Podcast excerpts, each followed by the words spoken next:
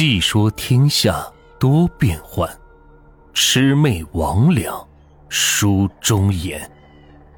欢迎收听民间鬼故事。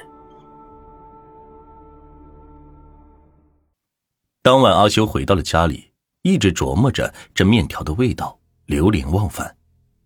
可是晚上吃的太多，真是躺不下。阿修就拿着凳子坐在阳台上，等着食物的消化。不大一会儿，只觉得胃里很不舒服，有点异样的感觉，大概是吃多了的原因吧。阿修揉着肚子，这个时候，阿修只感觉背后有道冷风吹过。为什么吃我？阿修隐约听到后面有一个声音，他后脑瓜立刻是吓出了冷汗。谁？阿修回头看看，也看不见有什么人。这大半夜的，自己吓唬自己，自己老哥一个多无聊啊！要是自个能有个伴儿该多好。你瞧瞧人家小哲，不管怎么样还交上两个女朋友，我这也老大不小了，到现在还是个处男。阿修在凳子上默默的坐着，眼睛直视着前面的玻璃窗。阿修揉了揉眼睛，那玻璃窗上面。上面竟然有一个人影。阿修倒吸了一口凉气，慢慢看，那个人似乎就在面摊上见过的，目光呆滞的人呢。他再也坐不住了，回头看去，房间内则是空荡荡的，就自己一个人。第二天，阿修去上班，只看见小哲还是那副样子，总是提不起精神。阿修拍了一下小哲。小哲，你真不够意思！你怎么有好事不告诉哥哥一声？修哥，你说什么话？有好事我当然会告诉你一声。可是兄弟，我最近走的是背子，不瞒你说，我那个女朋友现在已经有了新欢。小哲低下了头。小哲，我不是说这个，我是说你昨天晚上，你昨晚上去哪了？那里有个超赞的面摊，你竟然不告诉我，你还自己偷偷吃了那么多碗。我昨天看见你，好像是有急事就跟着你去了，没想到你竟然为了吃面去。什么？修哥，你竟然去了那里？小哲一副惊讶的表情。怎么了，小哲？不就是个面摊子吗？只许你去，我去吃碗面就不行。他看见小哲面色难看，吞吞吐吐的说：“修哥，我看你还是不要去那比较好，那里的面不干净。”吃了会拉肚子的。小哲的眼神避开了阿修，自顾自的竟然走了。妈的，这小子到底是怎么了？自己吃那么香，叫我不要去。阿修在单位开始对小哲注意起来，发现小哲平时吃饭都不正经吃，随便吃上几口就把筷子放下。阿修知道这小子根本就没吃饭，因为他在等，等待着晚上那顿大餐。下班之后，这小子也格外的机敏，不让阿修跟着他，自己找机会就跑了。不过这也无妨，既然人家不愿意跟自己一起去，那就以后自己去吃。阿修最近几天也开始觉得自己的饭量也越来越轻，每天碰见食物就会想起那晚吃过的最美味的肉丝面。这天，他终于控制不住自己的馋虫，独自来了。正巧桌上正坐着小哲在那吃着呢，阿修准备过去，小哲似乎是看见了自己一样，有意思的转过头去。阿修拍了拍他的肩膀说：“没事儿，你吃你的，我吃我的。既然你不喜欢我，我就坐别的位置。”修哥，我不是这意思，你听我的，你还是乖乖回家睡觉去吧。小哲，你到底什么意思？我阿修到底哪里对不起你了？吃碗破面，你在这唧唧歪歪的干什么？我忍你很久了，每次都是好心贴在你这冷屁股上。旁边的老板见状过来看了看，立刻笑脸过来对小哲说：“哎，这位兄弟我也认识了，是专门来我这捧场的，大家都是为了吃面而来，小兄弟就不要多说了。”阿修发觉这次老板对自己突然热情起来。阿修最后拿着筷子挑起面条，故意慢慢的在小哲面前吃，而小哲还是那一副修哥不要吃的表情。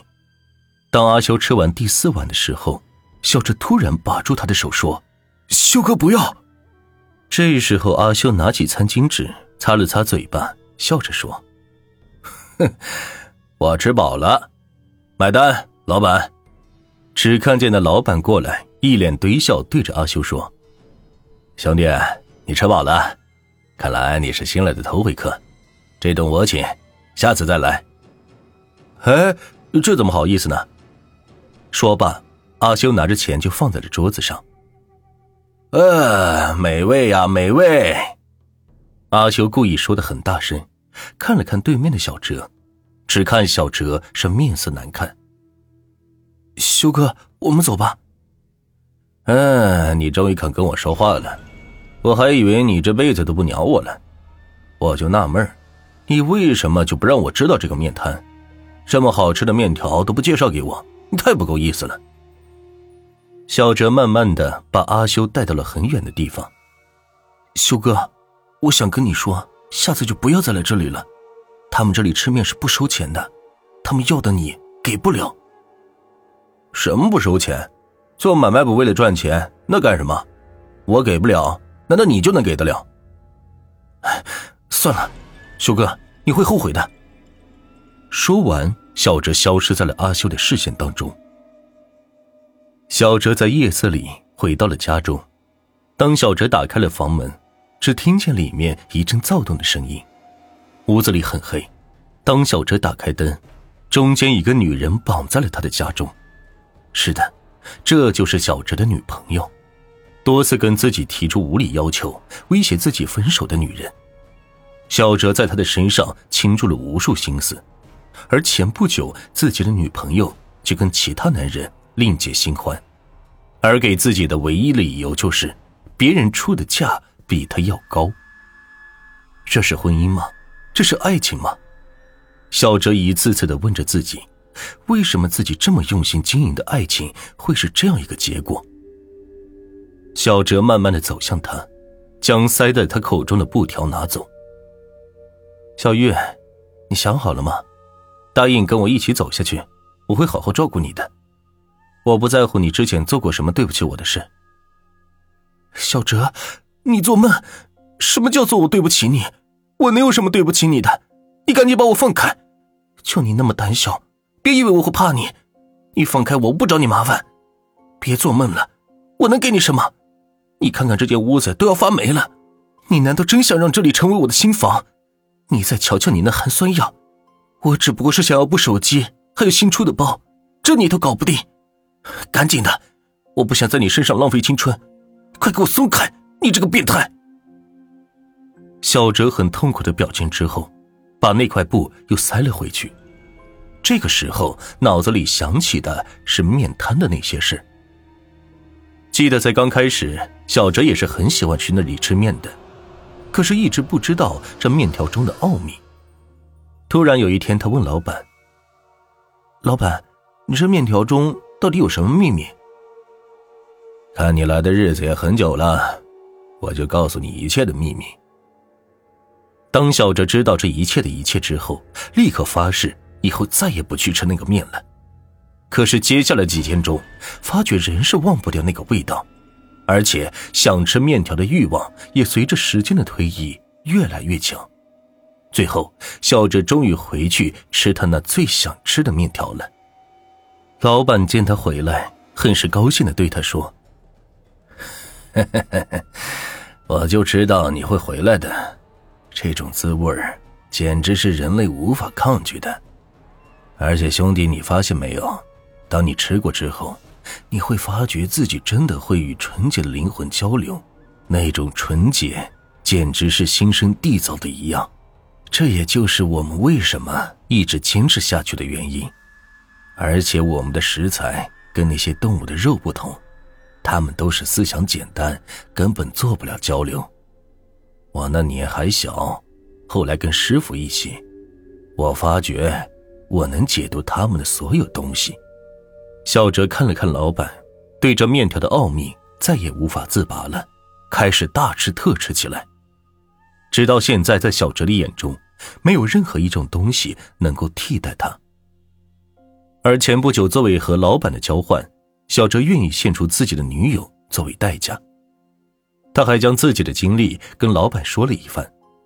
老板看了看他，拍着他的肩膀说：“你无法要求世界上的人做你想要的事情，但是如果是那样，就会不一样了。他的灵魂会得到升华，毫无杂质的。相信我，你会跟他合二为一的，是那种完全抛弃了世俗金钱上的限制。”小哲从厨房里拿起菜刀，来到小玉的面前，用刀在小玉的脖子上划出了口子，血液喷涌而出。抱歉，小玉，我真的很想得到你。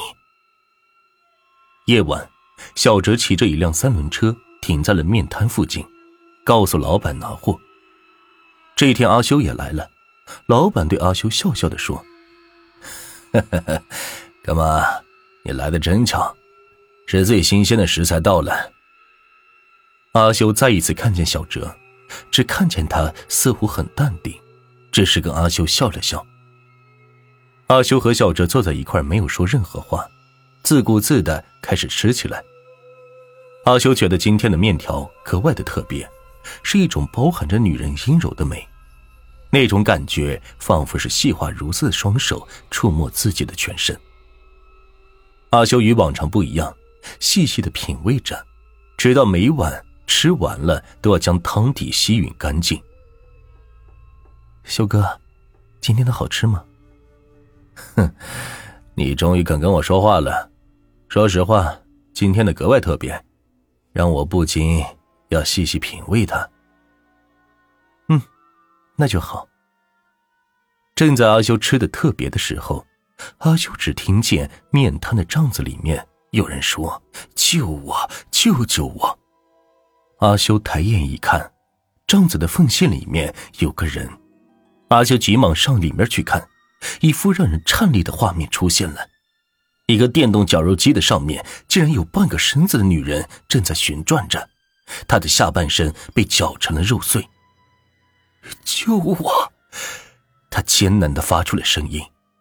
阿修吓得立马坐在了地上，等回过神来的时候，只看见旁边是站满了人。